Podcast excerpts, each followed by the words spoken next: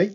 おはようございます。えー、新聞赤旗を読んでみた5月5日水曜日、この日ですね、えーの新聞赤旗から読んでみたいと思います。一面のですね、ワクチン検査 A に学ぶと、新型コロナが命を守るという、まあ、特集になっていくんですかね。えーキングスカレッジロンドン、えー渋谷健二教授に聞くということでですね、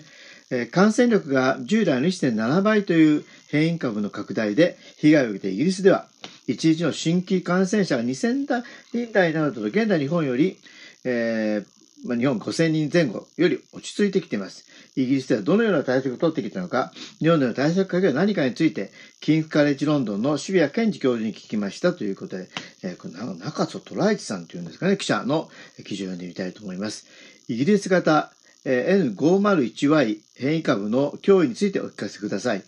N501Y は重症化率が従来型より60%高いというデータもありますが、何より恐ろしいのは感染力が強く、感染者数が急激に増えることです。そのため医療機関が逼迫し、十分な治療体制が確保しきれず、結局死病者数も重症者数も増えてしまう。感染者数をできるだけ抑えることが肝心だと何度も警告してきましたが、イギリスの日本でも対応が後手に回り、悪い状況を引き起こしていました。また変異株は若い人や子供にも感染があります。そこで飲食から家庭という流れだけじゃなく、職場や学校で広がり、そこから地域、家庭に持ち込めるパターンになります。クラスターも飲食だけではありません。イギリスでの対策はどのようになされてきたのでしょうか。イギリスは昨年9月から変異株が広がりました。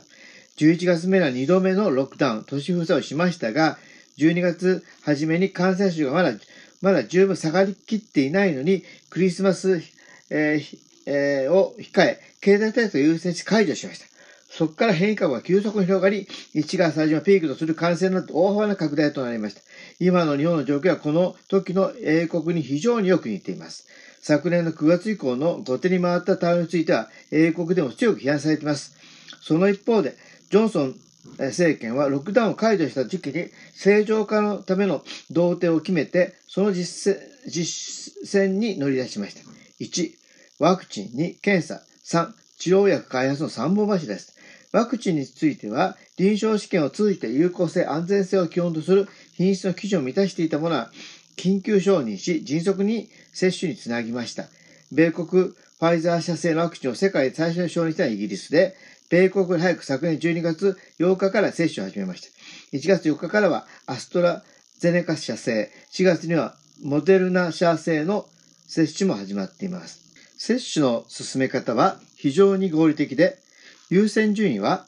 まず高齢者施設の入居者と職員、次に医療従事者などのフロントラインワーカーと80歳以上の国民、その後は5歳刻みで年齢順に降りていきます。4月初めまでに50歳以上は全全1回目の接種を終わり、成人の60%が1回目を終えたことになります。ということで2面に続くということですね。え人の行動のコントロールがき難しいという認識で、早くからワクチン開発にかけてきたと聞きます。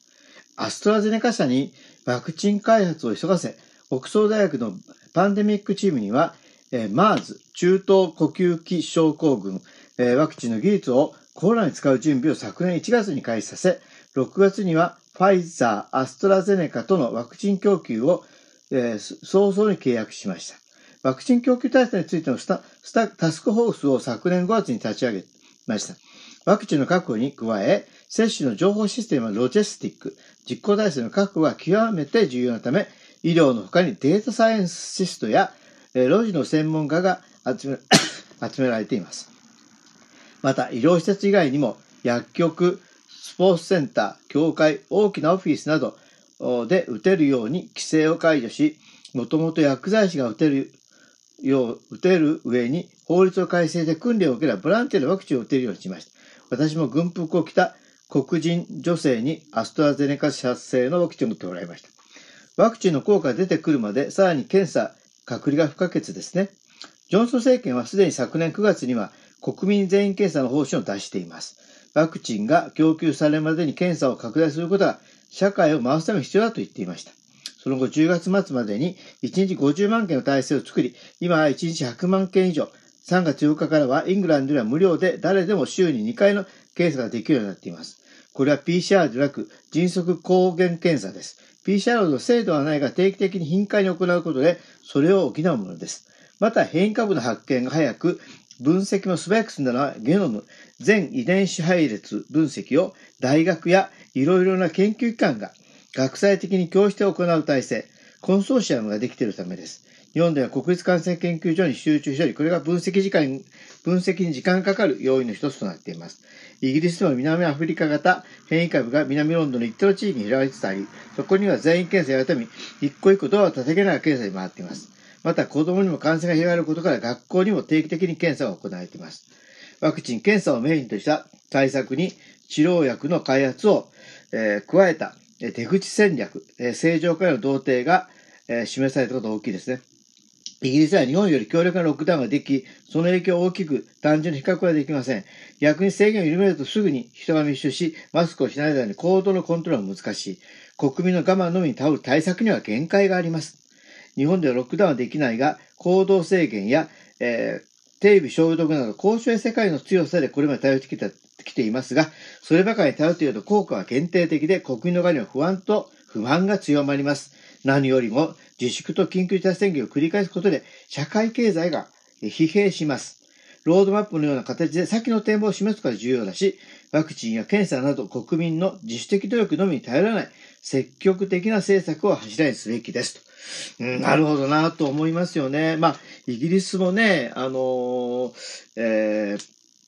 まあ、右往左往した分というか、あの、当初ね、えー、まあ、新自主的政策で考えてた部分もあってですね、社会的免疫作るとかね、いうことをやって一気に広がったりとかですね、まあ、あの、えー、GoTo のような政策をやったりとかですね、しておりましたが、まあ、あの、基本的にね、ここに最後言われてるロードマップも作ってね、で、あの、えー、行くということで、まあ確かにね、今の日本のやり方っていうのはね、うん、まあ、ハンマードダンスというか、えー、なんというかな、結局国民の我慢を強いるだけでね、検査もせず、えー、ワクチン接種も進まず、